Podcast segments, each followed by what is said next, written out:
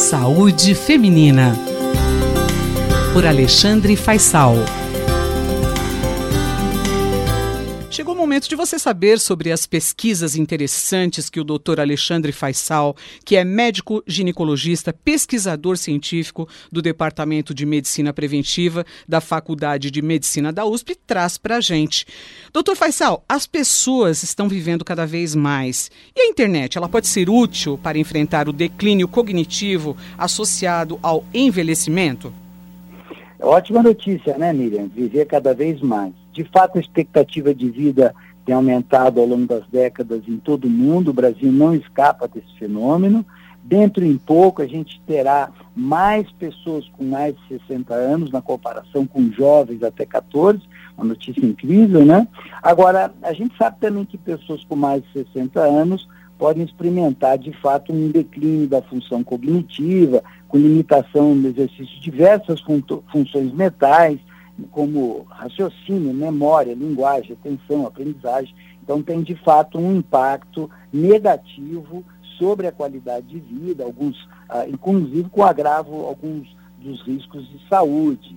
Então é, é fundamental pensar em estratégias para evitar esse declínio cognitivo. E tem várias modalidades de atividades que têm se mostrado úteis e para retardar esse processo, e uma delas é o uso da internet. Da internet. E aí tem uma novidade, que é uma pesquisa ah, nacional, eh, liderada por pesquisadores da Universidade Federal de Santa Catarina, que procurou avaliar a associação entre o uso da internet e o ganho cognitivo ao longo de quatro anos em idosos. Então, eles seguiram idosos residentes no sul do Brasil, então eles tinham lá 1.705 idosos em 2009 e 2010 e 1.197 idosos em 2013 e 2014. Então, esses idosos foram avaliados em dois momentos. O ganho cognitivo é, avaliado como desfecho nessa, nessa pesquisa foi a melhora de quatro pontos ou mais num determinado instrumento de avaliação mental. Eles usaram uma escala em dois momentos e compararam o ganho entre essas escalas. E quanto ao uso da internet, a pessoa foi classificada em um desses grupos manteve ou não, manteve o não uso de internet, que muitos não usavam, não usavam, como nós vamos ver, deixou de usar, passou a usar ou manteve o uso. Então, grupos, é, quatro grupos diferentes em relação ao uso da internet. O principal resultado do estudo, Miriam, mostra que a manutenção do uso da internet se associou com melhor desempenho cognitivo. Ou o contrário, né? Deixar de usar a internet se associou com piora cognitiva, segundo o instrumento que foi usado.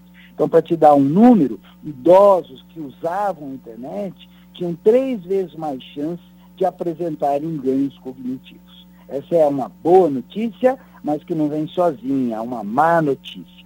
Quase 74% dos participantes não usavam ou deixaram de usar a internet nesse intervalo de tempo o que não é novidade, já que uma outra pesquisa nacional realizada em 2014 mostrava que 81% dos idosos brasileiros também não utilizavam a internet.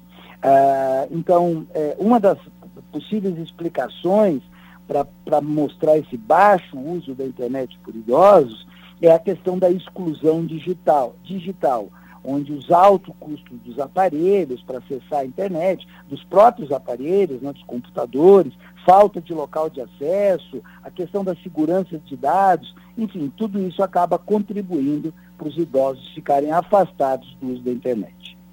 Tá certo, bem interessante. Mas, doutor, como explicar esse impacto positivo do uso da internet e qual a implicação do estudo para as políticas públicas?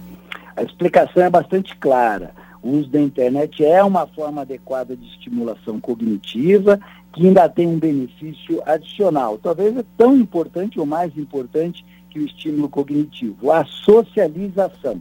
Porque, de fato, o idoso que está conectado, ele tem a possibilidade de desempenhar, utilizar várias funções intelectuais, sensoriais e principalmente interagir com outras pessoas, familiares, amigos, pessoas da mesma idade, pessoas mais jovens.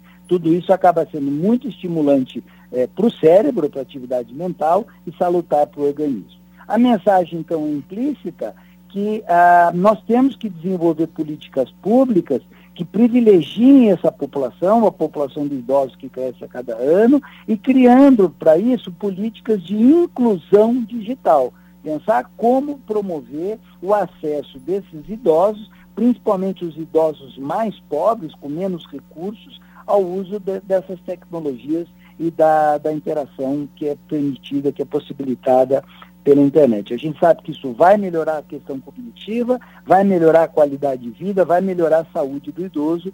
Seguramente todos os familiares, amigos que convivem com eles vão ser beneficiados também.